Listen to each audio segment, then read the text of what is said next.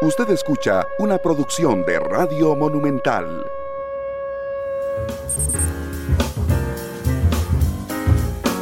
La radio de Costa Rica, dos de la tarde con un minuto. ¿Qué tal? Muy buenas tardes. Yo soy Randall Rivera. Bienvenidos a Matices. Muchas gracias por acompañarnos hoy en el último Matices de la semana y regresamos dichosamente al horario habitual. Ayer tuvimos un cambio de horario, producto de una jornada intensísima de fútbol nacional. Hoy regresamos de 2 a 3.30 de la tarde. Hoy hablaremos de nutrición, pero hablaremos al mismo tiempo de la canasta básica alimentaria, hablaremos de los hábitos de consumo hoy de los costarricenses, hablaremos de una propuesta de cambio en esa canasta básica alimentaria que hizo la Escuela de Nutrición de la Universidad de Costa Rica y para eso invité a tres doctoras que me acompañan y que voy a saludar de inmediato. La doctora Shirley Rojas, eh, Rojas, perdón, Shirley Rodríguez. Doctora, ¿cómo le va? Bienvenida a Matices, ¿qué tal? Muy bien, gracias. Gracias por invitarnos a poder eh, permitirnos conversar con las personas sobre Gracias, doctora Rodríguez, por acompañarnos. La doctora Marcela Dumani. Doctora, ¿cómo le va? Bienvenida a Matices, ¿qué tal? Buenas tardes, Randall. Muchas gracias. Qué bueno estar acá con usted. Gracias a usted por acompañarnos. Y la doctora Laura Andrade. Doctora, ¿cómo le va? Bienvenida, ¿qué tal? Muy bien, muchas gracias. Buenas tardes. Un placer estar acá en Matices con usted, Randall, y poderles colaborar. Muchas gracias y gracias a todos los que nos acompañan. Yo quiero eh, recordarles que hay varias plataformas en las cuales nos pueden acompañar. Pueden estar con nosotros en radio en vivo a través de 93.5 FM, en internet en monumental.co.cr y en el caso de hoy pueden también eh, mandarnos sus opiniones, sus preguntas a través del Facebook, donde estamos eh, transmitiendo en vivo a través de la cuenta de Noticias Monumental. De hecho, un saludo a las personas que ya nos están haciendo el reporte de sintonía, a Jonathan Rojas, a eh, Sonia Solórzano también que nos reporta sintonía, a Manuel eh, HZC, a Ana Calvo, a um, William Daniel Barrantes en Esparza, a Sabato Centeno también que nos reporta, a Tatiana León, a William Daniel Barrantes, a Lupe Monge a Carlos Muñoz, que nos saluda en Washington, también a Jessica Rojas, a Gustavo Martín, em, a Anaida eh, Hidalgo, a Neri Vargas, a Rebeca Grispan. Saludos, doña Rebeca, también. Un abrazo solidario para usted y muchas gracias por acompañarnos esta tarde. Solo le, le, quería contar a la audiencia, antes de empezar el programa, que la canasta básica alimentaria, que es, digamos, un grupo de productos que se se hace respecto al consumo frecuente, digamos, el consumo más frecuente de los costarricenses, se hace desde los años 80 y esto lo que busca es, eh, es un término económico. Con esa canasta básica alimentaria se fijan algunas cosas como por ejemplo que no tenga impuesto al valor agregado.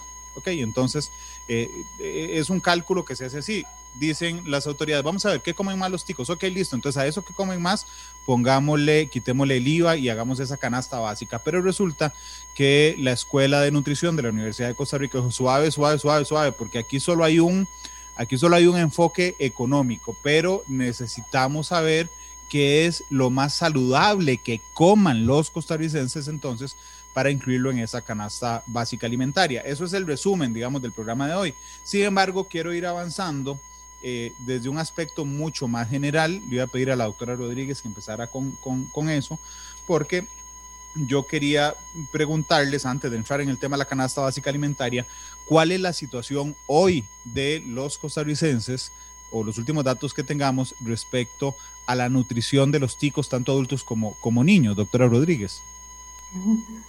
Sí, realmente, digamos, es, problemática la, situación que, tiene la población, porque los indicadores que muestran en relación con estado nutricional, eh, tenemos obesidad, sobrepeso y obesidad en los adultos eh, superior al 50%, y en el caso de los niños, ¿verdad? A través del censo que se hizo en escolares, eh, este dato es superior al 30% en forma general en las escuelas. Entonces, Eh, realmente, eh, el, que, el que esta canasta sea compatible, ¿verdad? Y revertir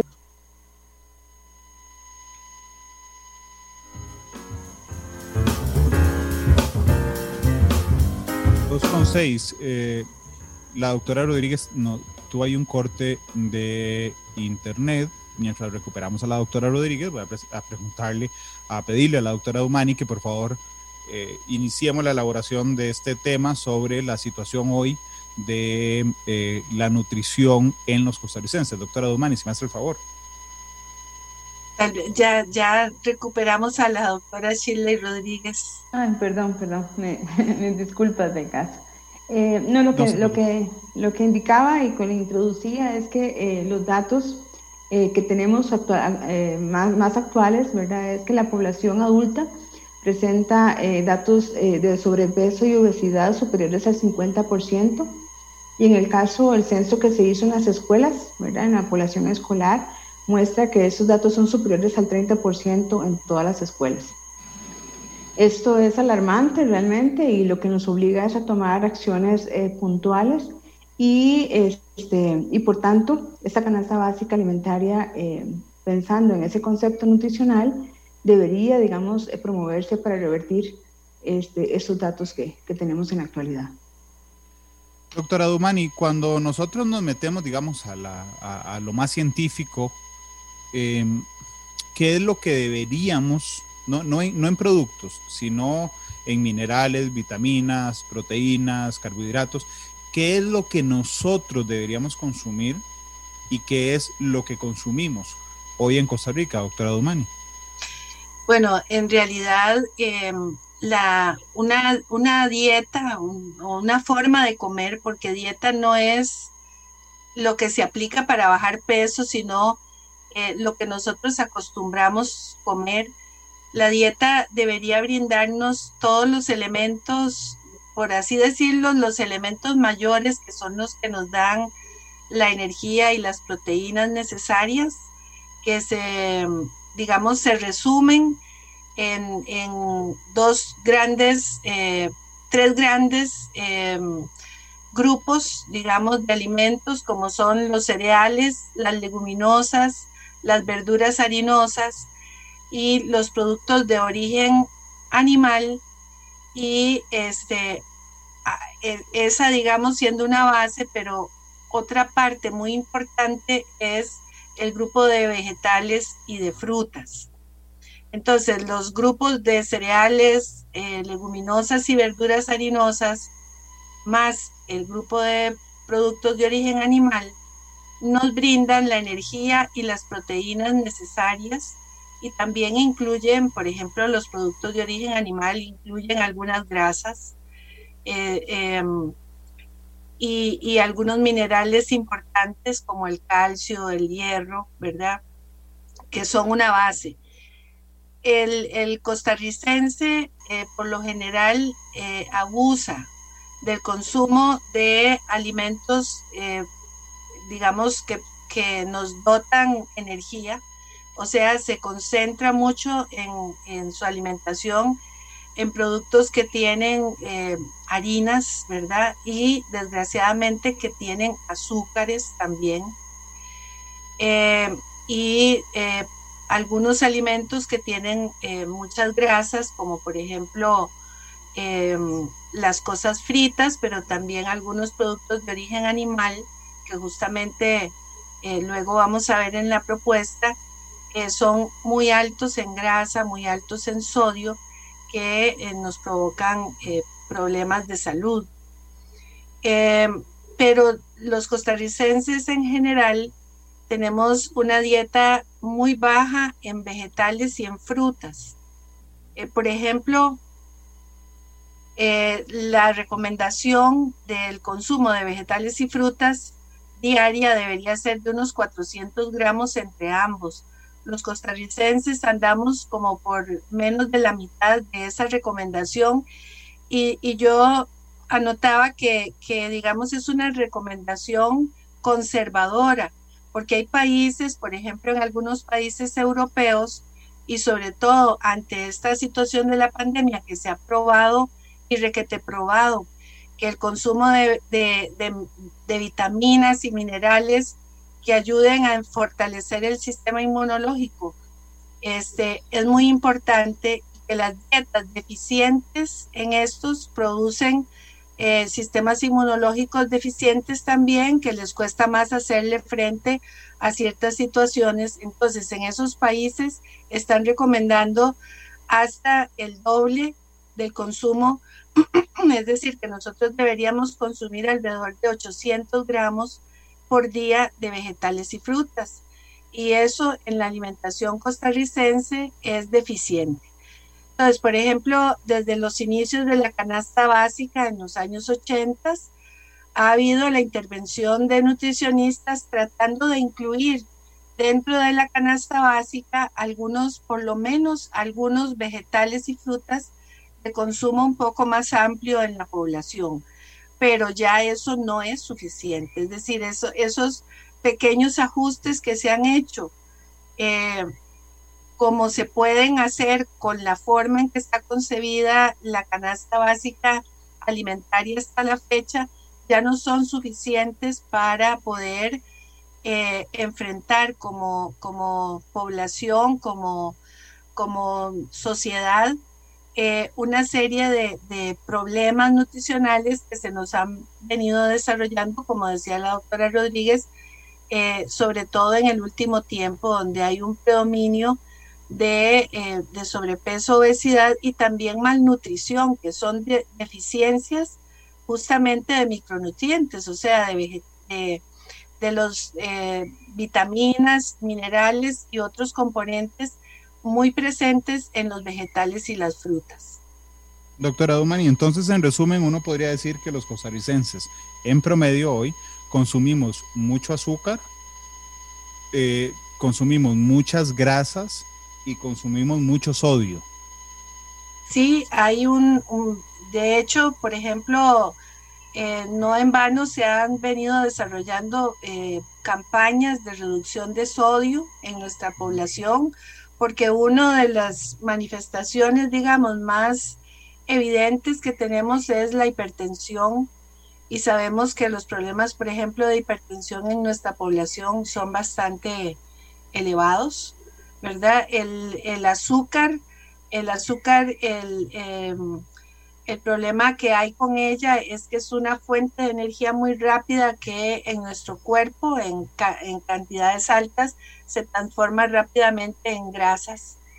Y eh, el, consumo elevado de azúcar tiene un efecto, em, digamos, metabólico importante en, la población que dispara, por ejemplo, eh, niveles de insulina, que promueve, ¿verdad? Sobre todo en la diabetes, eh, este, este, disparo de insulina promueve eh, la presencia de diabetes tipo 2 en la población, que también es una enfermedad que ocupa un lugar importante en la población, anda si no, si no me equivoco, anda como por un 10% de la población costarricense ya con, con, con dificultades provenientes del, de la diabetes.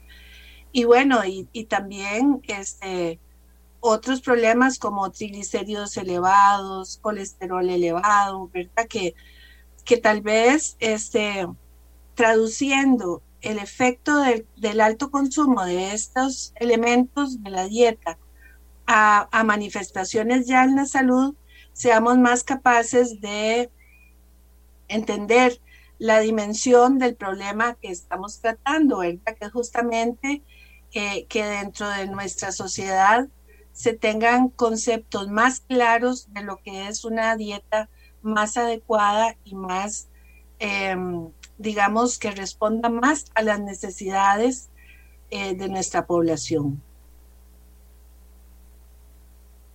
déjenme corregir una cosa nada más, porque los usuarios en Facebook me están diciendo que se oye un pito al final de la señal, pero eh, en la cabina me dicen que en radio nos oímos muy bien.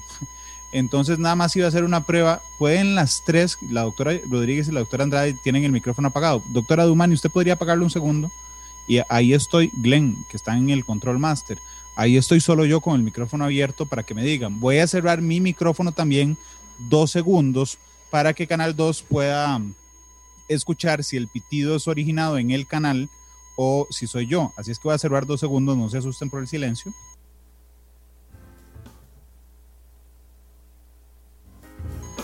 Listo, Glenn. Yo creo que creo que es en, el canal que se está retroalimentando algo eh, hacia la señal de, Facebook. doctor Andrade, resulta curioso eh, que en un país tropical donde tenemos acceso a un montón de frutas, tenemos acceso a un montón de verduras, tenemos acceso a un montón de cereales, es decir, tenemos una variedad enorme alimentaria, vivamos eh, tan desbalanceados en las dietas, yo no sé si es de siempre, pero por lo menos en las dietas de hoy, doctor Andrade. Muchísimo de lo que pasa, y como usted dice, Costa Rica es rico en, en muchos alimentos, frutas, vegetales, una gran variedad. No obstante, acá es un producto de oferta y demanda. La oferta está, pero la demanda no. Lo que estamos viendo según las encuestas de consumo y según los resultados de, la parte de la, del estado nutricional de la población, en que a pesar de que existe la oferta, que hay productos frescos en la feria, opciones, el, el tico está optando por una comida más inclinada a lo rápido, a productos procesados, que tal vez están de la mano también a la rutina que se tiene actualmente, ¿verdad? Pero por eso también, ¿y en qué está disponible, verdad? Muchas veces hay productos procesados o, ultraprocesados, comidas rápidas, que la persona puede encontrar en la calle mucho más fácil, de una manera rápida, pero tal vez no pensando en su nutrición, ¿verdad? Para hacer comidas como verduras, vegetales, eh, pues se requiere un tiempo de preparación en casa, se, requiere eh, una planificación de un menú de lo que se va a hacer. Si la persona no está eh, concentrada en esos factores en su dieta, pues llegará tarde del trabajo y es más sencillo tal vez abrir una pasta y cocinarla que empezar a pensar en qué ensalada voy a hacer. Pero mucho de ser la parte importante de esa educación nutricional, o sea, saber qué es lo que yo debo hacer para mi cuerpo, para nutrir mi cuerpo. Así como cuando las personas que poseen un carro tratan de tener dónde sí, dónde no, o cuál tipo de gasolina le van a, dar a su, a su carro, ¿verdad? O hasta su mascota. Bueno, ese mismo interés, pensarlo en qué es lo que va a ingerir usted, su familia y los suyos. Bueno, entonces podríamos, eh, vamos a ver, podríamos decir que la nutrición, nuestra nutrición o nuestra forma de alimentarnos, ha sido una de las víctimas de la velocidad eh, en la que vivimos hoy, eh, del ritmo en el que vivimos hoy, doctor Andrade.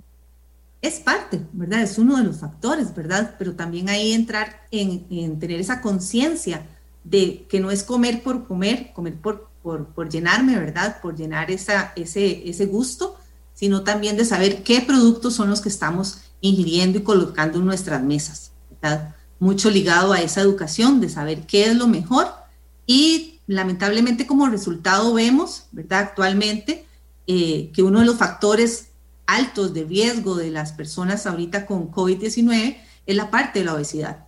No es que nosotros tenemos la predisposición tanto para, para estar de esa manera, sino también es el resultado, como dice usted, de lo que se consume día a día en cada casa y en cada hogar de hecho les iba a preguntar, y disculpen porque tal vez este, este tema sea muy, muy, muy burdo y para ustedes, eh, pero la alimentación está vinculada al placer de alguna manera, doctora Rodríguez, porque digamos, cuando yo me pongo a pensar y leo un poco sobre las culturas ancestrales, lo que yo noto realmente es que había un consumo de alimentos para sobrevivir.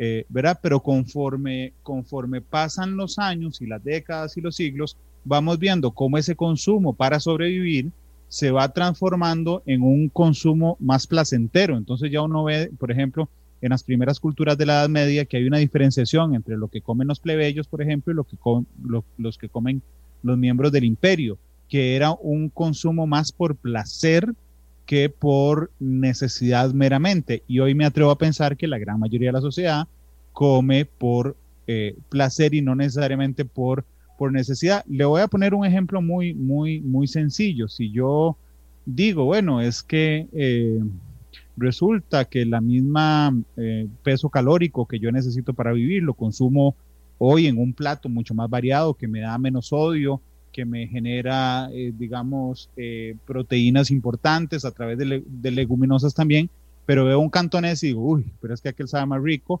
eh, aunque tenga la misma eh, carga calórica y resulta que comí por placer, porque me siento bien comiéndomelo, me siento bien, digamos, en la respuesta inmediata y no necesariamente para sobrevivir, doctora Rodríguez. Bueno, realmente los hábitos alimentarios es una conducta aprendida, ¿verdad? Realmente este, uno aprende desde pequeño. Entonces, em, eh, establecemos también qué es placer y qué no es placer desde pequeños, ¿verdad? Entonces, este, la repetición constantemente nos genera ese hábito y así lo comenzamos a incorporar a nuestras vidas como algo normal. ¿verdad? Entonces, y realmente en, esa, en esas em, eh, prácticas de consumo también influyen una serie de condiciones. ¿Qué es lo que ha pasado últimamente? Y sí, sí hay una relación directa con el placer, pero también lo que yo defino que es placer debe también o es relacionado a esas experiencias que yo he tenido previamente. Pero si mis experiencias están dadas en un contexto donde todo lo que, eh, lo sabroso o lo que está preparado, lo que me, me enseñaron a comer es alto en grasa, alto en sodio y alto, entonces mi placer o mi escala, ¿verdad? Estará, estará dada a través de esos este, estándares. Claro, porque de hecho, perdón, doctora Andrade, quería preguntarle, entiendo muy bien la respuesta de la doctora eh, Rodríguez, pero lo que quería saber justamente era si ese placer, digamos, viene por lo cultural, es decir, por la manera en la que yo aprendí, entonces asocio mentalmente este, comer algo que toda la vida he comido con placer, o también, digamos, existe alguna, no sé, alguna sustancia, alguna hormona que se genere cuando yo como más grasas o, o, subo el sodio, no sé, que, que sea, digamos, el cerebro de alguna manera, doctor Andrade, haciéndome una trampa de hacerme esa comida mala para el cuerpo, tremendamente placentero de momento, doctor Andrade. Claro, mucho está en lo que uno está acostumbrado a comer, pero también está en que los productos procesados y ultraprocesados, comidas rápidas, tienen altas cantidades de sodio, de otros condimentos, ¿verdad? Que me van a dar esa, ese gusto, ¿verdad? De que me siento que qué rico esto que estoy consumiendo, ¿verdad? Y me va a dar ese, esa, esa sensación que usted dice que a nivel eh, de, neurológico, ¿verdad? De, sentidos, me da esa generación. Igualmente con las cantidades, muchas veces uno come un poquito, está acostumbrado, pero de un pronto a otro vemos estos este, productos que vienen a lo grande y por 100 colones a lo grande y uno realmente está ahí en la fila y pide el agrandado, pide que la porción eh, realmente se va uno acostumbrando a ir ingiriendo altas, altas cantidades, ¿verdad?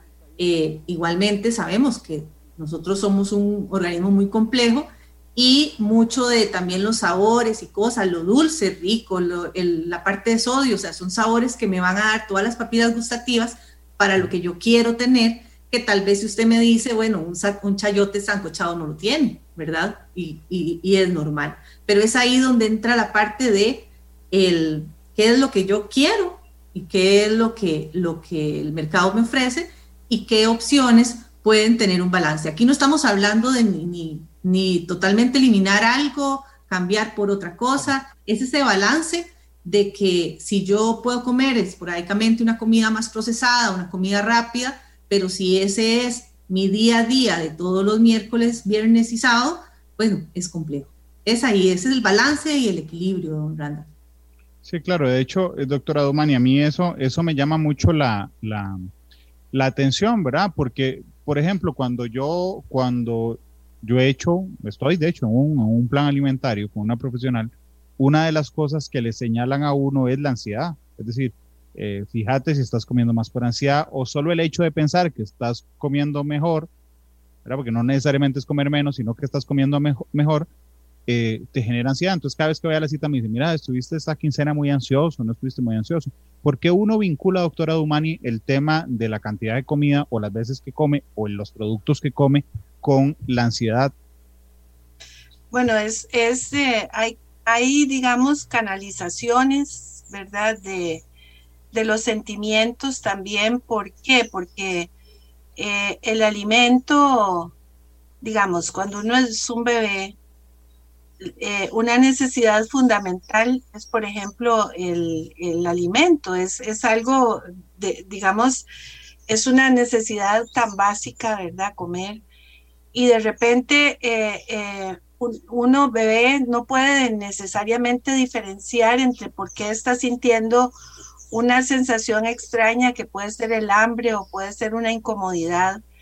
Y, de repente viene la, la, leche materna, ojalá la leche materna, y sacia esa, digamos, quita esa, esa, esa necesidad, esa ansiedad que yo estaba teniendo, ¿verdad? Entonces, em, allí pueden hacer, digamos, una, eh, una cuestión de, ese vínculo eh, afectivo, digamos, eh, psicológico con el alimento, que bueno, que uno tienda como a comer para que haya algo que lo, que lo acompañe en su, en su situación de, de, ansiedad, de angustia, ¿verdad?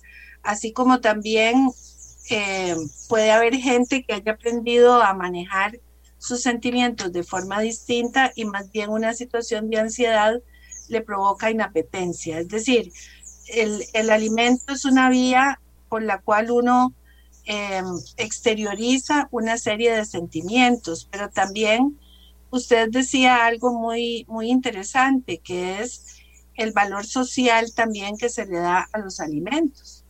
Entonces, como por ejemplo esa diferenciación entre alimentos de, para gente de menos recursos o de más recursos hacen que, digamos, yo sienta una necesidad de, por aspiración, digamos, quiera eh, comer de ciertas cosas y esto lo maneja perfectamente la publicidad. Es decir, eh, eh, todo lo que tiene que ver, que es lo más complejo eh, eh, de, ese vínculo del ser humano con el alimento, toda esa parte emotiva, ¿verdad? Como, como psicológica, este, por supuesto que entra en juego también y se combina con, con estas cosas que las compañeras han estado explicando, ¿verdad? Y ahí es que em, haya, haya también muchas veces eh, necesidades de acompañar ciertas medidas con una mesura en la cuestión publicitaria, ¿verdad? Y por supuesto que tiene que ver la educación, porque nosotros tenemos una base dada en nuestra familia, que digamos yo, yo creo que ahí también juega mucho la formación de hábitos de alimentación en ese primer año de vida, que usted eh, es donde tiene el ser humano el contacto con los sabores, el contacto con las texturas, este, si, si en esos primeros años no se le enseña, como decía la, la, profesora Chile, a, a, comer bien a las personas, eh, luego es un poco más, más eh, complicado. Pero entonces, em, toda esta, esta em, educación que se pueda estar dándole a las personas eh, al mismo tiempo que se le educa en otros campos, deberíamos estar recibiendo todos y todas una educación nutricional que nos permita tomar las mejores decisiones y entender por qué las estamos Doctora Rodríguez, yo le interrumpí, discúlpeme, cuando usted me estaba hablando sobre la relación, que es lo que han ampliado las doctoras Andrade y, Dumani, de la comida con, eh, de la relación psicológica que uno hace con la comida. Y, y hay gente en Facebook que nos está haciendo algunas relaciones que a mí siempre me han llamado la atención. las películas que todos consumimos, particularmente, digamos, las estadounidenses, resulta que cuando uno tiene una ruptura amorosa o está triste, es galón de helado. Este, ¿verdad? Cuando uno era chiquitillo y se portaba bien, entonces lo llevaban a, eh, no voy a decir marcas, a la Lops a comer helado, o lo llevaban a comprarse un combo grande este, y entonces es, es, es, la relación psicológica, digamos, con un premio o con aliviarse por sentirse, eh, por sentirse mal, doctora Rodríguez. Sí, sí es cierto, ¿verdad? Hay, algunos alimentos que dan, bueno, o, sustancias que dan placer, ¿verdad? El azúcar es uno de ellos como que recompensa el cuerpo, incluso uno cuando está muy cansado dice, uy, qué rico un chocolatito bien caliente, ¿verdad? Porque el chocolate también se ha visto que hay una relación, ¿verdad? Ciertos, ciertos este, componentes que generan eh, cierto placer, así como el café también, ¿verdad? Y estimulantes, eh, ¿verdad? Entonces sí, sí hay, digamos, mecanismos con algunos, con algunos este, alimentos específicos, ¿verdad?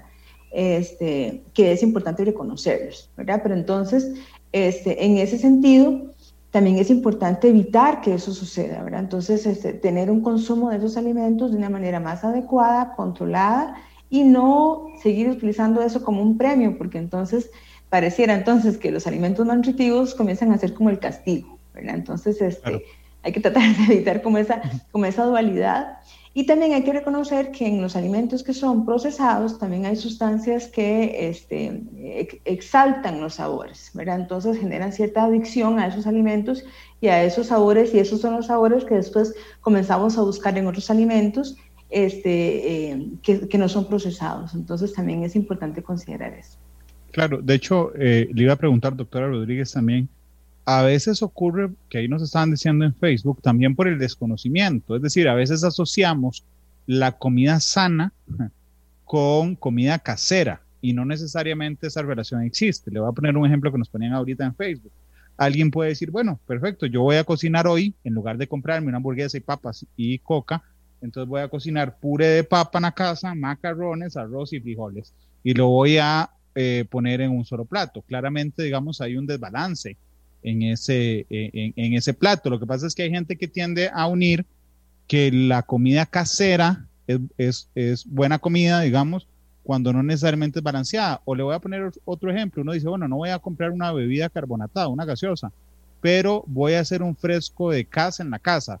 Y van eh, los 400 eh, gramos de azúcar para, para endulzar ese, ese, ese, ese fresco de casa. Entonces, digamos, también eso podría venir del desconocimiento o de esa asociación, digamos que claramente no es correcta, de lo saludable con lo casero, doctora Rodríguez.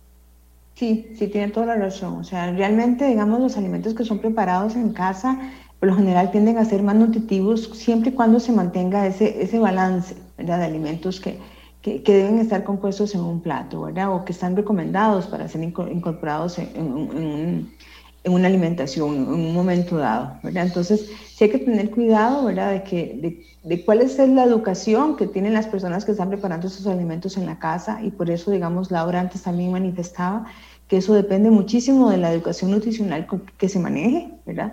Porque realmente muchas veces tenemos como mucha eh, satisfacción cuando estamos consumiendo este, una gran cantidad de carbohidratos, además de que, ¿verdad?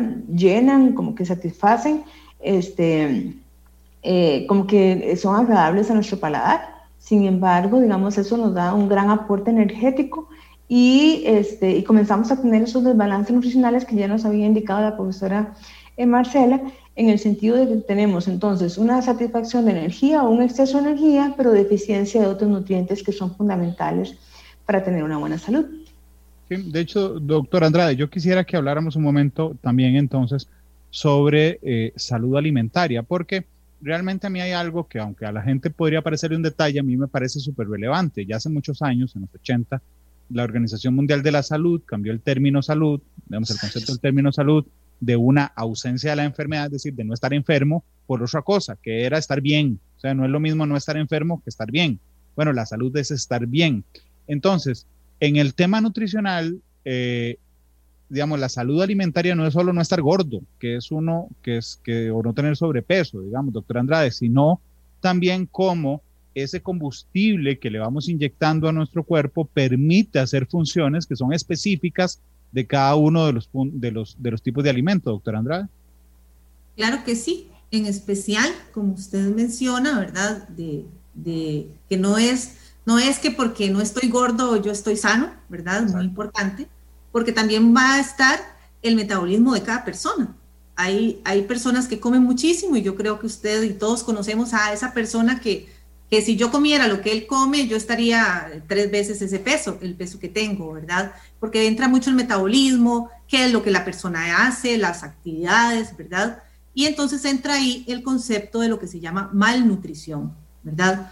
Porque si yo como nada más para consumir alimentos, me satisfago y, sigo con mis funciones, donde no tengo una dieta donde tenga frutas, vegetales, que tenga los nutrientes que yo voy a necesitar para, para todo lo que tenga mi cuerpo, hasta el cabello, las uñas, este, la piel, todos se, se requieren nutrientes específicos, ¿verdad? Pero si yo no elijo los alimentos, a pesar de tener un peso adecuado para la sociedad, para lo que dicta la, la, parte visual, ¿verdad?, de la persona, puede que esa persona más bien tenga una malnutrición, porque puede ser que se esté restringiendo de buena alimentación, de alimentos como por ese temor de subir de peso, ¿verdad? Que ahorita está muy así, pero realmente si esa persona se va y hace exámenes de sangre, puede que tenga el triglicéridos elevados y colesterol mucho más elevados que una persona con un exceso de peso hay excesos de grasa con un peso adecuado.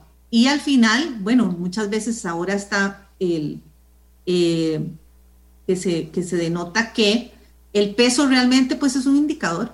O sea, yo puedo tener 80 kilos en una persona que tiene mucho músculo, pero también grasa, pero no se le ve estómago, no se, no se ve obesa, pero tiene 80 kilos y tiene 10 kilos de sobrepeso así como podemos ver una donde está flácida, que sí es evidente el sobrepeso, o sea, realmente aquí el peso es un valor. Lo, por eso es importante ese, ese manejo integral de las opciones. Y aquí algo importante, retomando lo que usted mencionaba, de que si yo en mi casa hago papas, este, espagueti, plátano maduro y ensalada de caracolitos, y eso es lo que decido almorzar, bueno, es que es como todo todo es permitido, mas no todo me conviene, ¿verdad? Ahí es importante, al igual, ¿verdad? Hay opciones de comida rápida que son adecuadas a una alimentación.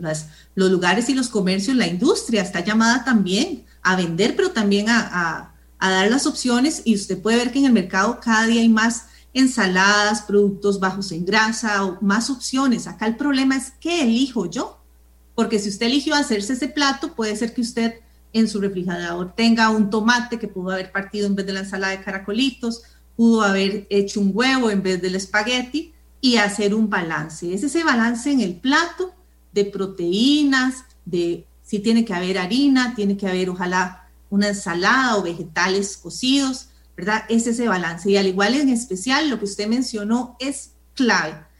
Ese fresco de cas lleno de azúcar, como decía usted, importante. Muchas veces comemos, tomamos calorías y no nos damos cuenta.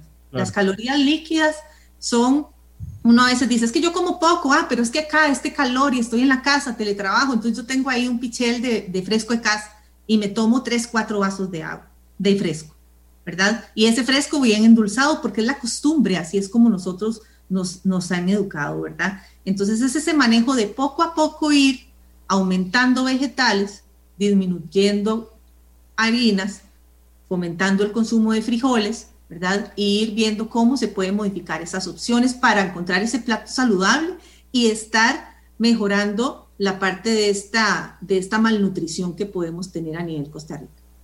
Eh, doctora Dumani, nosotros crecimos con algunas versiones, yo no sé si algunas son reales, creo que sí, y creo que algunas otras son, son mitos. Entonces, digamos, por ejemplo, crecimos viendo a Popeye, eh, entender que si comíamos espinacas nos daba fuerza. Eh, pero yo recuerdo que mi mamá y mi abuelita me decían a cada rato que comiera zanahoria para ver bien, porque me mejoraba la vista. De hecho, yo lo usé varias veces con mis hijos, que era, ¿cómo haces esa zanahoria? ¿Ves mejor? Y uno decía, claro que veo mejor a los 3, 4 años. Eh, yo, digamos, entiendo que hay algunos mitos, no estoy seguro de lo de las espinacas, estoy seguro, digamos, de lo de los componentes que trae la, la zanahoria, pero aún así cada uno de los componentes son importantes para el funcionamiento complejísimo que tiene el cuerpo humano, doctora Dumani.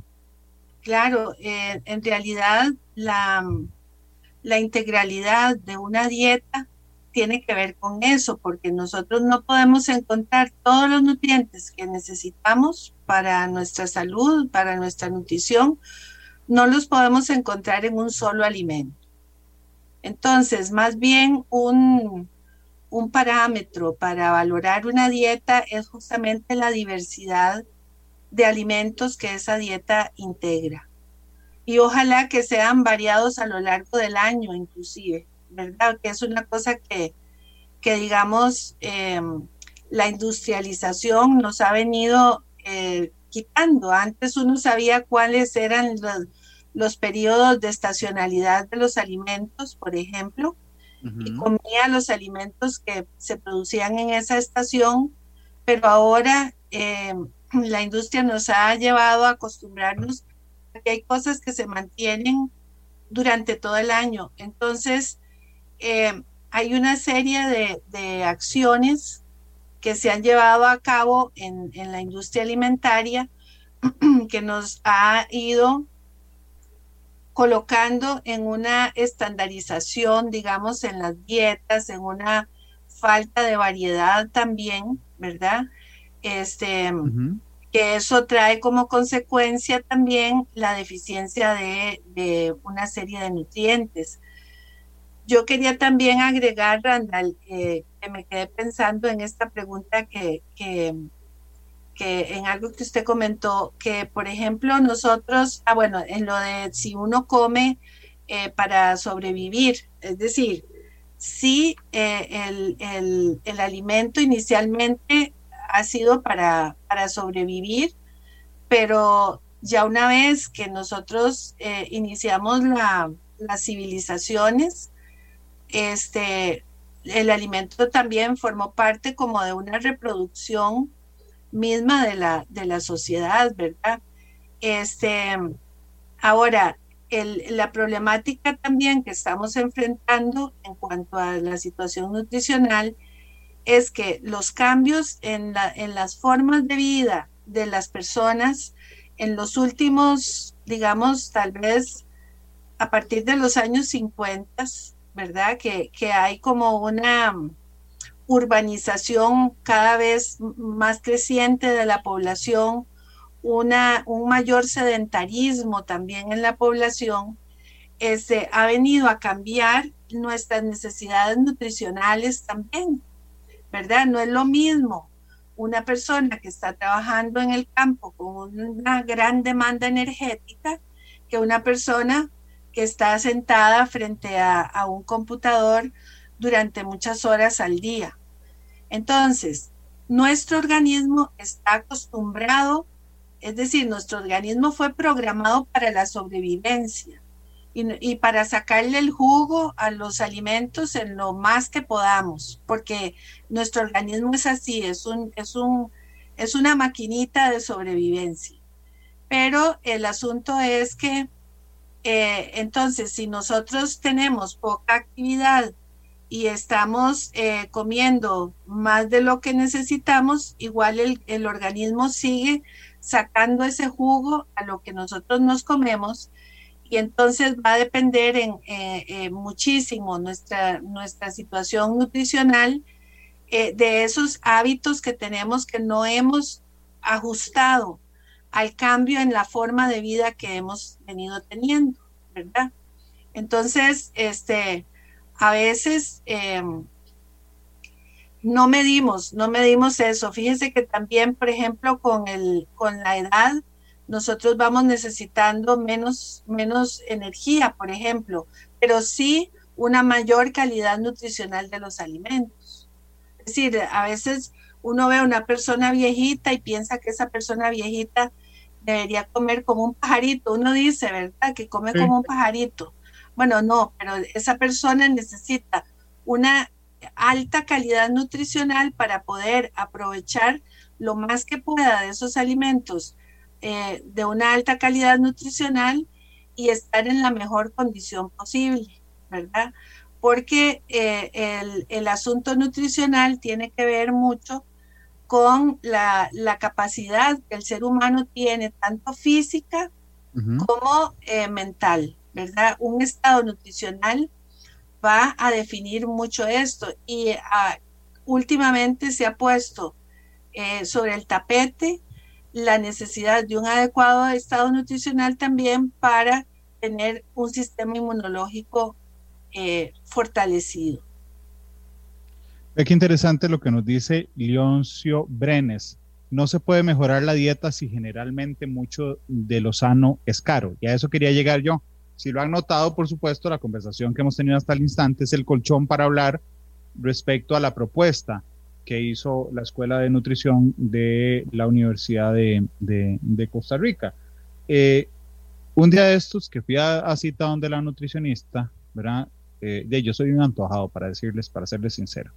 Y, y, yo he visto buenos resultados. Por ejemplo, en tres meses he disminuido 12 kilos. Y entonces yo, uno dice, ah, mira, yo voy todo feliz, ¿verdad? De la nutricionista. Y aún así le dije, mira, este, ¿puedo comer mortadela? Y entonces me quedo viendo y me dijo, ¿en serio? Y yo, bueno, bueno, está bien, Mortadela, no puedo comer salchichón. Y entonces se me volvió a ver y me dijo, ¿por qué? Entonces le dije, bueno, hay chorizo. Y me dijo, ¿pero qué es la cosa con los embutidos? esa fue, y, y, me reí porque esto hicimos un ajuste ahí. Pero digo, cuando le dije esto, me volvió a ver como, ¿es en serio? O sea, después de que, de que, de que has aprendido a comer mucho mejor, digamos, en, en los últimos meses hablaste de eso y me hizo mucha gracia cuando vi en la propuesta, que ya vamos a hablar de ella, la eliminación de la mortadela, el salchichón y el chorizo de la canasta básica alimentaria. Pero antes de entrar a los cambios en específico, y de hecho les adelanto que ya podemos todos compartir pantalla por si necesitan eh, proyectar alguna presentación. Eh, doctora Rodríguez, yo le iba a preguntar, ¿de dónde sale el interés de ustedes de meterse, porque creo que son siete, siete profesionales los, las que hicieron esto, eh, el interés de meterse a ver qué compone y a proponer cambios en la este, canasta básica alimentaria, doctora Rodríguez? Bueno, este, el interés realmente eh, y el estudio de la canasta básica ha estado, digamos, en nuestros ojos desde hace mucho tiempo, ¿verdad?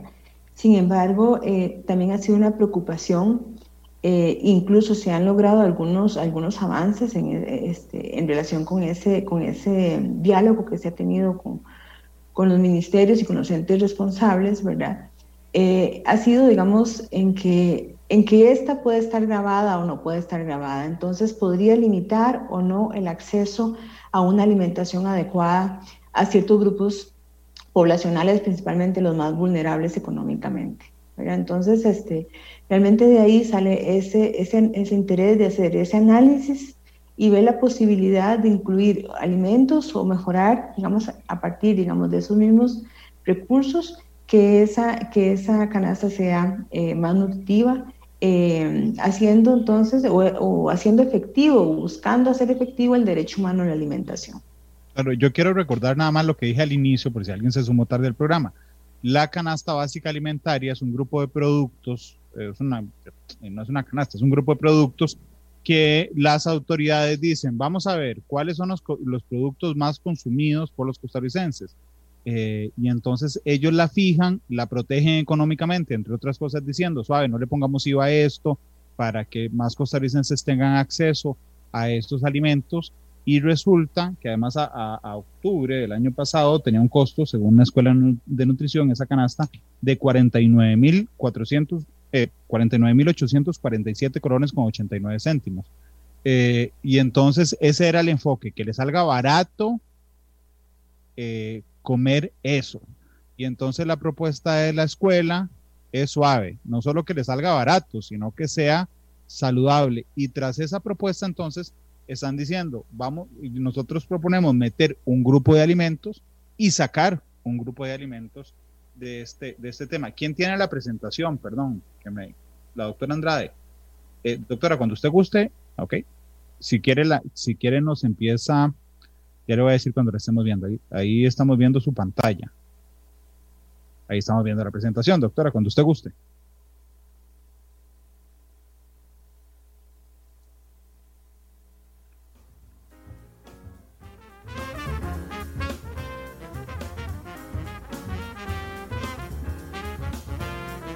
Cuando quiere empezar a explicarla, doctora Andrade.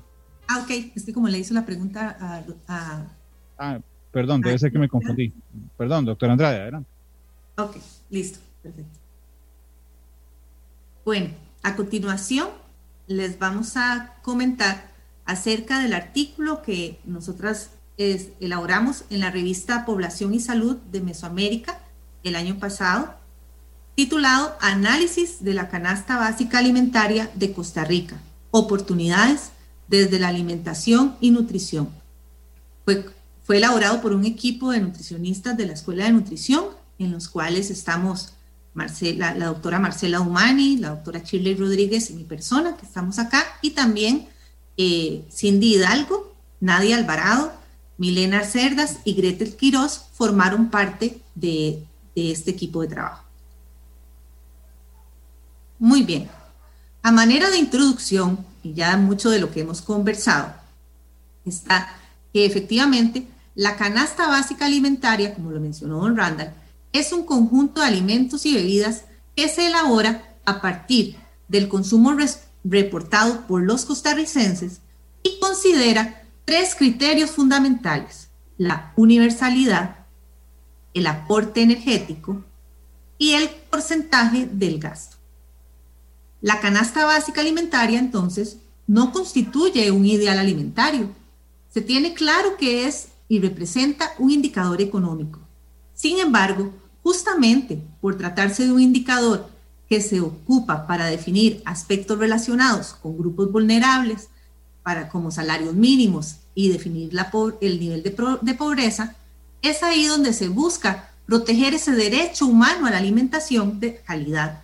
Por tanto, el tipo y cantidad de alimentos que integran, que la integran, debería procurar un mejor aporte posible de nutrientes a la población en general. Por tanto, el objetivo de nuestro artículo fue identificar la congruencia de la estructura de la canasta básica actual con el derecho humano a la alimentación de la población costarricense. Para cumplir con este objetivo, hicimos estos, estos cuantos pasos.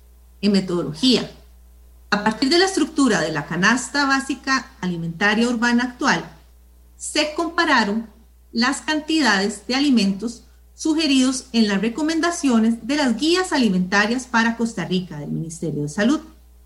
También se realizó una recreación de las cantidades de alimentos de la canasta básica alimentaria para un día completo, de, principio a fin. También se comparó el perfil de energía y nutrientes contra las recomendaciones dietéticas diarias. Se realizaron entonces la propuesta, que fueron las modificaciones, sugerida dependiendo para este perfil nutricional y posteriormente se costeó para poder comparar si lo que estábamos sugiriendo era acorde o posible en vez de la canasta básica alimentaria actual. Muy bien, entrando un poco de lo que hemos ya comentado, entonces está este análisis comparativo de lo que la canasta básica actual da y tiene y las guías alimentarias. Aquí voy a recalcar cuatro aspectos. El primero, azúcar. La canasta básica actual es de 90 gramos diarios, lo cual triplica los 30 gramos diarios recomendados de las guías alimentarias. Además, en frutas y vegetales, como lo hemos, como lo hemos hablado, la cantidad es muy pequeña y además solo contiene 6 tipos de frutas y 8 tipos de vegetales. Y en cuanto a lo que es la porción, indica que para un día sería media porción de, de frutas y una porción eh, de vegetales, para un consumo total de 143 gramos diarios. Y si tomamos en cuenta la recomendación de las guías alimentarias de cinco porciones de esos grupos de alimentos, pues está bastante desbalanceado. Finalmente, hablemos un poco de lo que es sodio, ¿verdad? En relación con la sal, se contempla 6 gramos de sal y la recomendación son 5 gramos. Podríamos decir a ciencia cierta que se ve bien. No obstante, hay que sumar el sodio de los embutidos, de los condimentos procesados, salsas, que forman parte de la canasta básica alimentaria actual, en los cuales el aporte de sodio es considerable. Además, la Organización Mundial de la Salud recomienda un consumo bajo de embutidos, y aquí no es que estamos hablando de eliminar pero sí consumo bajo de embutidos es lo que está recomendando por su contenido de nitritos y nitratos y su relación a los riesgos de sufrir algunos tipos de cáncer. A continuación, aquí se les puede mostrar en la imagen una recreación que hicimos en el laboratorio de alimentos con, los estudiantes de alimentos en el 2019 acerca de la canasta básica actual. Aquí podemos observar la gran presencia de harinas y la poca presencia de vegetales. Para los amigos que nos están escuchando en la radio, bueno, les voy a hacer una descripción rápida de la imagen que tenemos acá.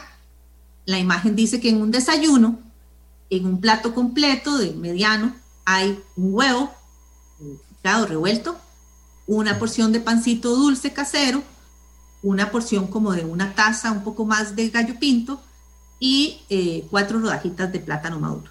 Aquí vemos que entonces, a excepción de los frijoles y el huevo, Todo lo demás es harina y no hay presencia de vegetales ni frutas en ese desayuno. Se repite también a la hora de la merienda de, la mañana, si se ve un poco de lácteos, que hay un poquito de leche y, un media, medio bananito, es lo que alcanza para esa fruta que nos mencionan, nada más en todo el día. El almuerzo, nuevamente plátano maduro, arroz, ¿verdad? Con un poquito de, este, en este caso creo que son fajitas de pollo, que tienen algo de vegetales ahí, pasó por aquí una zanahoria y una porción pues adecuada de, de leguminosas, de frijoles en este caso y así sucesivamente en todos los tiempos. Si vemos aquí, por ejemplo, la merienda de la tarde es muy dado que sea solamente presencia de harinas, comer solo el café, la bebida caliente con la parte de harina solamente. Entonces aquí es donde observamos cómo hay un desbalance de estas opciones que yo elijo usar en casa. Y es otra muestra en la cual se ve una cena donde la, la porción es un plato pues mediano, pero lleno de, pasta, un espagueti, donde se ve ahí el embutido, creo que es como mortadela picadita con un poquito de salsa de tomate, ¿verdad? Y en este caso se ve un vaso como de agua, pero con lo que hicimos hacer así para representar el azúcar, ¿verdad? Tres cucharaditas del azúcar que están ahí de la cena de, de esa bebida. Entonces ahí se ve evidentemente que en un día completo, en esta imagen se observa que solo hubo un poquitito de ensalada en el almuerzo y un poquitito de tomate en la, en la cena. Entonces, una falta de presencia de vegetales y frutas entre los tiempos de comida. Tomando en cuenta la relación anterior y esta puesta en escena ya de lo que uno come día a día, ¿verdad? Todo el día los tiempos de comida, es ahí donde se realizó la propuesta de modificaciones, que en resumen, ¿verdad? No es que como en un momento se escuchó de que fue que quitamos los embutidos y ahora solo se puede comer vegetales, no, o sea, ¿qué hay en esta, en esta canasta básica alimentaria? Doctor Andrade, perdón que le interrumpa, que le interrumpa, nada más, ¿usted le puede contar a la audiencia, por favor, cuál es la diferencia en que un producto esté en la canasta básica y uno que no esté en la canasta básica alimentaria? En este caso, como lo mencionaba la, la, la doctora Dumani, ¿verdad? Al estar dentro de la canasta básica, puede estar dentro de lo que son programas o planes para que no tengan algún tipo de gravamen. En este momento, pues sí tiene eh, un porcentaje en la nueva ley, sin embargo, está más protegido, ¿verdad? A nivel, a nivel de, de lo que es la alimentación y la Ok, entonces, perdón, entonces la diferencia es el precio. Es que eso era lo que yo quería resaltar, porque si aún así voy, ya le doy la palabra, doctora Dumani. Es más, se la voy a dar de una vez. Discúlpeme, doctora, adelante. Claro, le damos la paz, el paz. Gracias. No, es que el, asunto es que, digamos, eh, en el caso específico de la canasta básica alimentaria, que la, la, funcionalidad que tiene la canasta básica alimentaria en este momento es, es, es el establecimiento de la línea de pobreza extrema ¿verdad? Eh, lo que eso quiere decir es que, digamos, una canasta básica alimentaria en este momento, abril de, del 2021, una canasta básica alimentaria individual cuesta 50.811 colones. En el país, ¿verdad? Se ha determinado que la, la familia promedio es de 3.4 miembros, ¿verdad? Entonces, habría que multiplicar 50.811 por 3.4, ¿verdad? Y eso me va a dar, pongámosle unos 170 mil colones, que eh, es el costo de una canasta básica alimentaria familiar de la zona urbana. Entonces, ¿qué es lo que hacen eh, las autoridades de nuestro país? toman los 170 mil colones como, como una línea que va a dividirnos en la pobreza extrema en el país. O sea, una familia que, cuyo ingreso familiar sea igual o menor a los 170 mil colones, ¿verdad? Es una familia que va a ingresar al, al, al grupo de pobreza extrema. Entonces, Quiere decir que en este caso el hecho de que un alimento esté dentro o fuera de la canasta básica lo que va a contribuir es a determinar esa línea con la cual se clasifican a las familias como, como pobreza extrema. Y esto, por ejemplo, la línea de pobreza extrema en este momento en nuestro país tiene una importancia grande porque hay muchos programas sociales. la, el principal, digamos, la principal condición es que sean familias que estén enfrentando una situación de pobreza extrema, ¿verdad? Eso es, eso es, digamos. Y luego esa protección de la que hablaba eh, la compañera Laura, ¿verdad? que, por lo general la, todo lo que se incluye dentro de la canasta básica alimentaria es algo que se protege con menos, en este caso, con menos eh, impuestos, ¿verdad? Que, que, que otros, otros productos que no estén dentro de la canasta básica. Claro, porque era eso a lo que quería llegar para la gente que cree que es que se va a eliminar tal cosa. Es que la diferencia para Randall, ¿verdad? De que si aún eh, soy cabezón y quiero consumir productos que no son tan buenos para, para, para mi salud, de la diferencia es que los que hoy están en canasta básica, que no son tan buenos para mi salud en exceso, de pasarían a costar 13% más, eh, bueno, 12% más, pues ya pagan el 1, 12% más, y los que ustedes están incluyendo, si les hacen caso, que son buenos para la salud, bajarán este 12% el impuesto. Y no necesariamente, Randall, porque digamos, la canasta básica alimentaria está constituida por un número, eh, como dice ahí la, la, la, diapositiva, por un número limitado de alimentos, ¿verdad? También tenemos que entender que existe en el país otra canasta básica alimentaria que es la tributaria, ¿verdad? Que la tributaria lo que estudia es, digamos, el consumo de la población, eh, digamos, si nosotros cogiéramos la población, eh, hiciéramos un análisis de ingreso y dividiéramos en 10 grupos iguales, eh, de igual cantidad de gente, la población, ¿verdad? Mm. Entonces, la canasta básica tributaria es, es protectora, por así decirlo, de los tres primeros grupos de menores ingresos del país. Entonces, ese, eso, esa canasta básica tributaria tiene, eh, bueno, más de, más de 180 alimentos que la, que la componen, que están protegidos con el, digamos, eh, pagarían menores impuestos que los alimentos que son más consumidos por otros grupos de población que tienen mayores ingresos pero eh, la canasta básica alimentaria es una parte de esos, de esa canasta básica tributaria, es solo una parte. Ok, tres, son las tres con, con tres. Doctor Andrade, permítame nada más para que ya continúe con la propuesta. ¿verdad? Permítame ir a la pausa, así lo, lo partimos en dos. Eh, habló del diagnóstico y ya venimos con la propuesta.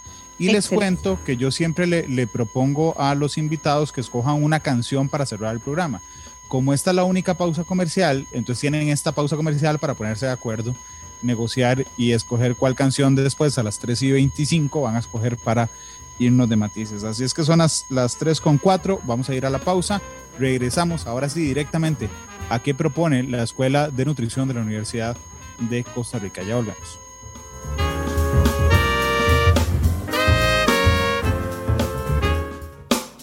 Analizamos los tonos de la actualidad, exploramos sus contrastes, matices. Porque la realidad tiene muchos tonos, matices.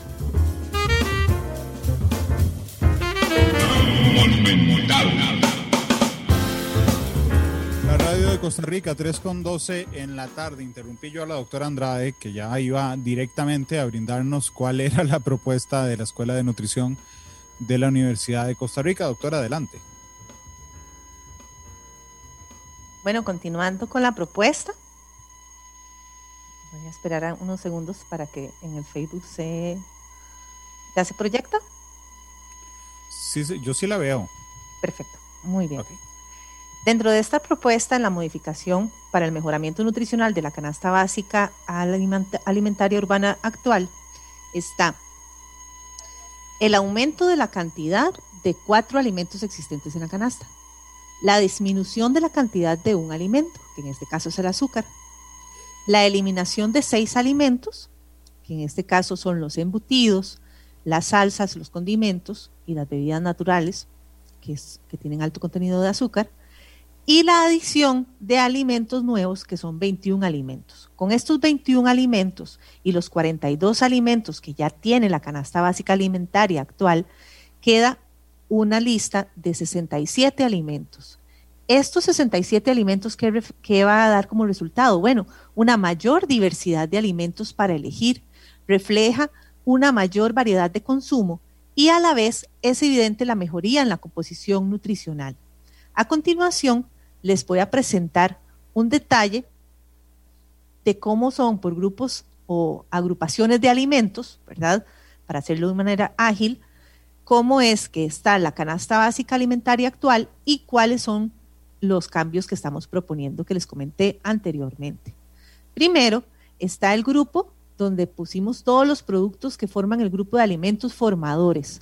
Cuando hablamos de alimentos formadores, Estamos hablando de aquellos alimentos que ayudan al crecimiento y desarrollo muscular y ayudan a construir y reparar tejidos. En eso estamos hablando de lácteos, quesos, los carnes de red, de cerdo, de pollo, pescado y huevo. También embutidos y leguminosas. En el caso de los embutidos es donde estamos haciendo la eliminación y en el caso de las leguminosas que ya contaban con una porción, estamos aumentando un poco más ese consumo para mejorar un poco lo que es eh, la contribución de proteínas de origen vegetal en la dieta. Por otro lado, como hemos hablado del grupo de frutas y vegetales, que los agrupamos como alimentos protectores. Vean ahí la importancia. Uno muchas veces no les da el valor adecuado y son nuestros alimentos protectores. Son aquellos que aportan vitaminas, minerales, la fibra y los antioxidantes que aumentan las defensas y protegen de enfermedades, tan importante en estos tiempos de pandemia.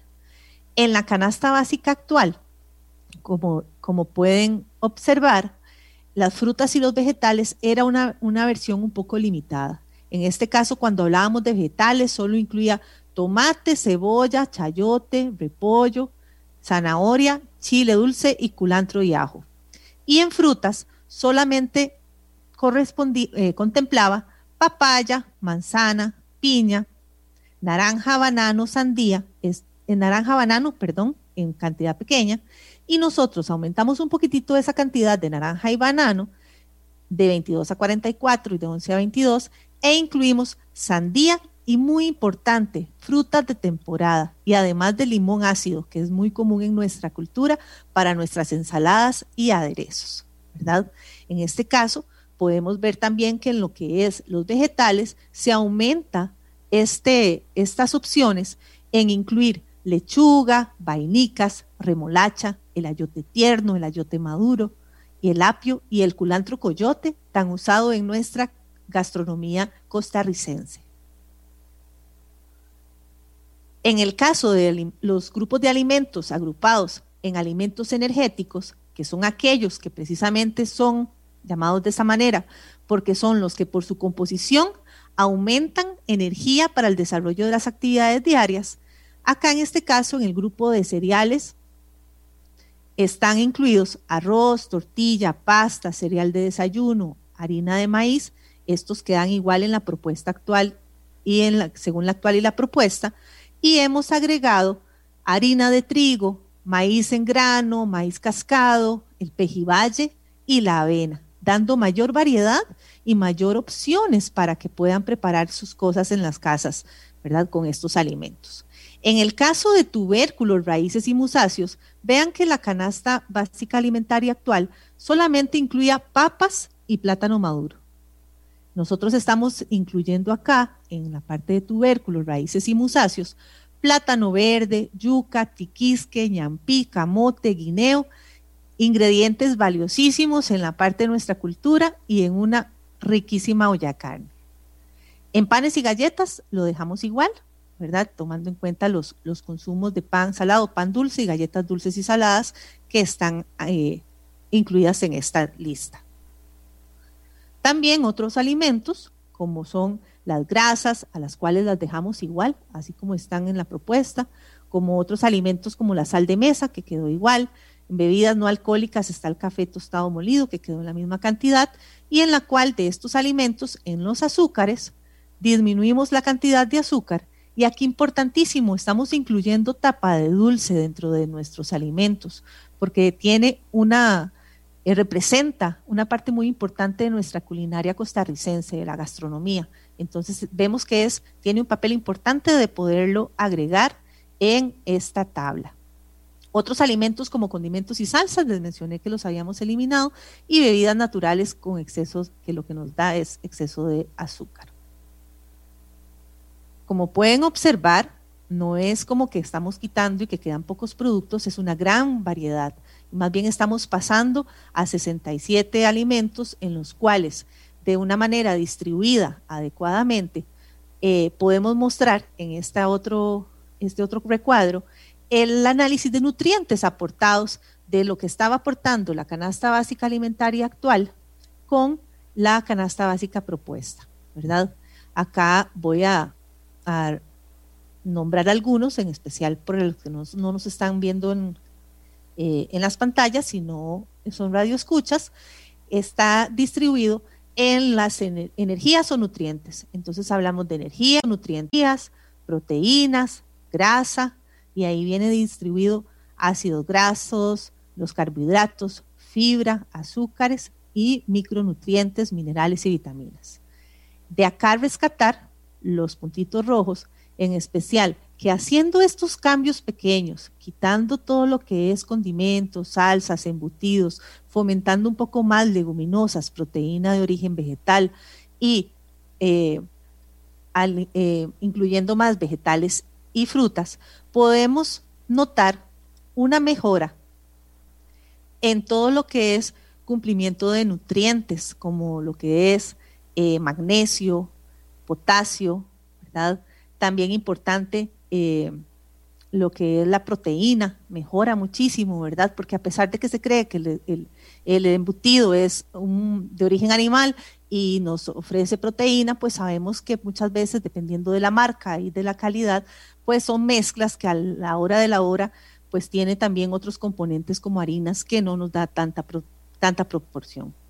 También acá mencionar en el caso de lo que es el sodio, que se disminuye un poco, ¿verdad? Vemos acá que lo recomendado para una persona promedio es 1.392 miligramos de, de sodio.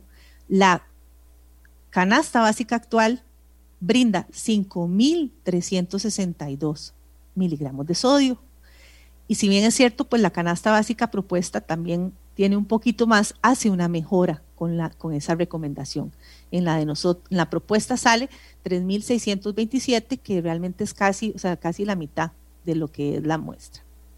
En el caso de cuando pensamos en que estamos aumentando proteína vegetal como frijoles, leguminosas, las leguminosas, a veces nos, nos, nos pueden consultar que, qué pasa con la vitamina B12, ¿verdad? Y realmente podemos observar en el cuadro que la vitamina B12, la recomendación es 2,1. Con la reducción que hicimos de, de embutidos, queda en 4.3 eh, microgramos de eh, vitamina B12. Y la actual era 4.5. Y si, vemos, pues estamos bien en ambas propuestas, lo cual no va a hacer una desmejora en lo que es el aporte de vitamina B12 que es tan necesaria. Aquí también mencionar que el aporte baja en vitamina A, esto por la baja en, la, en los productos con azúcar, porque sabemos que el azúcar de nuestro país está fortificado con vitamina A. Entonces ahí baja. Sin embargo, la recomendación dietética alimentaria es 708 y en la canasta básica alimentaria propuesta es 860, por lo cual estamos todavía arriba de lo que es la recomendación. A nivel de costos, que es lo que también muchas veces nos ponemos a, tener cuidado en ese aspecto, ¿verdad? En lo que es la bolsa de cada uno de nosotros, pues podemos observar que efectivamente al hacer el cambio de bajar embutidos que representaban en la canasta básica actual urbana, esto se hizo con el, en el mes de octubre del 2019, donde la canasta básica actual en ese momento era 49.848. La propuesta nos da un total de 48.399 con una diferencia de casi 1.450 colones, ¿verdad? Entre las diferencias, ahí podemos observar que los embutidos, hay una diferencia disminuida en 3.260, el azúcar, ¿verdad? Y los otros grupos que bajaban un poquito, 843 colones baja en azúcar y 700 en otros alimentos. Y esto me permite tomar ese dinero y poderlo orientar a leguminosas, a hortalizas, frutas, a tubérculos y raíces y musáceas para hacer más variada la alimentación. Algo muy importante en este cálculo es precisamente que no salió más cara, que muchas veces, y aquí observé algunos comentarios en Facebook que hablaban de que es muy caro comer sano, que es muy caro comer frutas y vegetales, pero bueno, cuando le preguntamos a la persona qué es lo que consume, cuáles frutas y vegetales le gustan, cuáles frutas le gustan, y nos contestan, ah, manzana, uva, kiwi, arándanos, ah, sí, esos son muy caros, tal vez no los podrá comprar, pero puede comprar papaya, puede comprar naranjas, puede aprovechar los productos de temporada, granadillas, eh, mamones, ahora todo lo que está en temporada, que les puede brindar una, alimentación muchísimo más rica de nutrientes. Moras, que es, es un alimento, superalimento para nosotros en este caso. Finalmente, para reflexionar, le doy la palabra a la doctora Marcela Dumani para que continúe con esta presentación.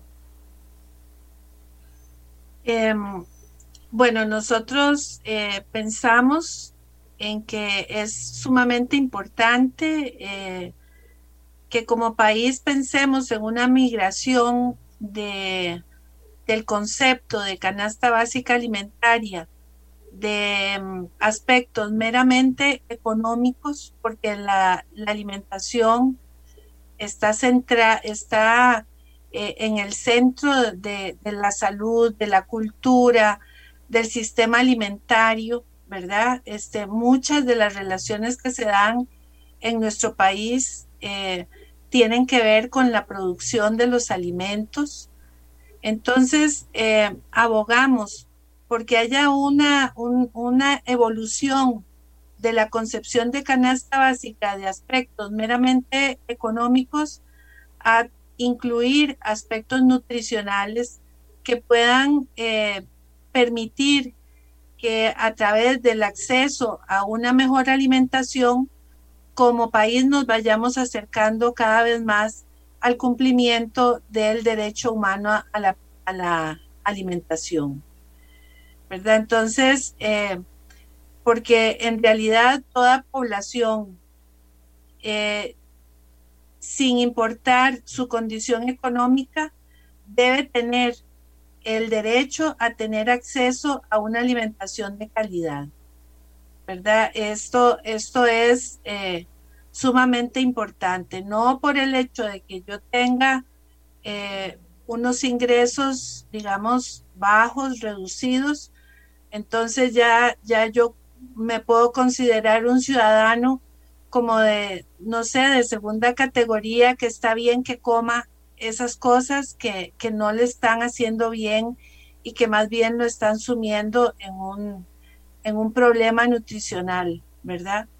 Este, entonces, eh, ese es, digamos, el fin de nosotros, eh, de que entremos como, como país a reflexionar sobre esta canasta básica alimentaria.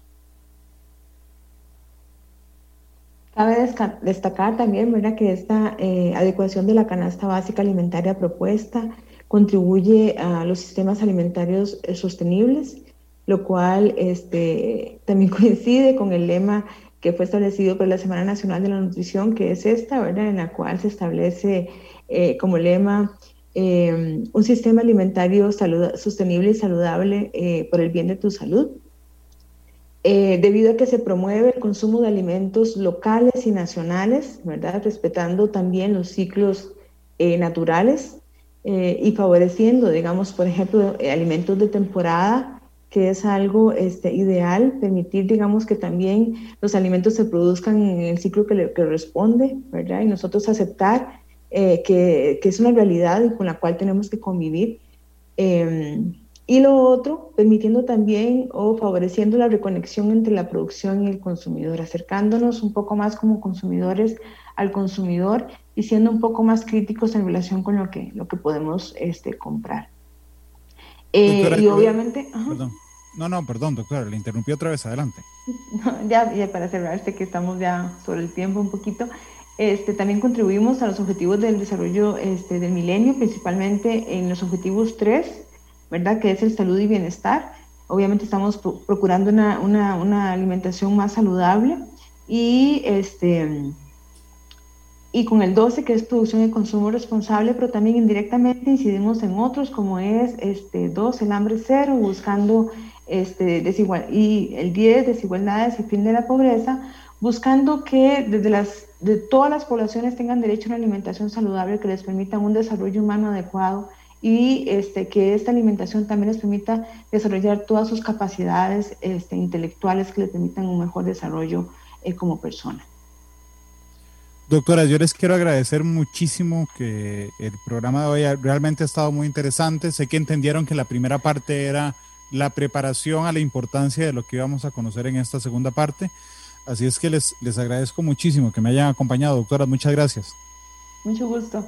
Muchas gracias a usted también por invitarnos. Este es un tema que realmente merece ser discutido y y en esa discusión debemos incluirnos muchas instituciones y sectores porque es algo que nos compete a todos y todas.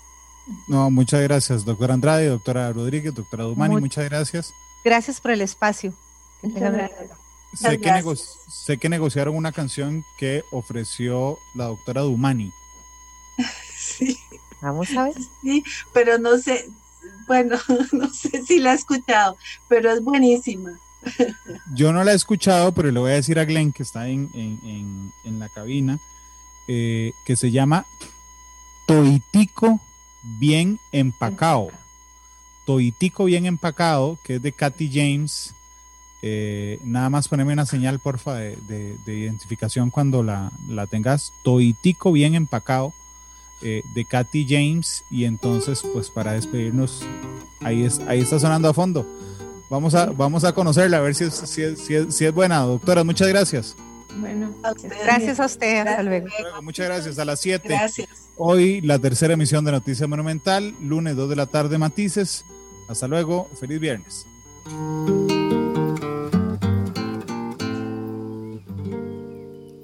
Tal su café?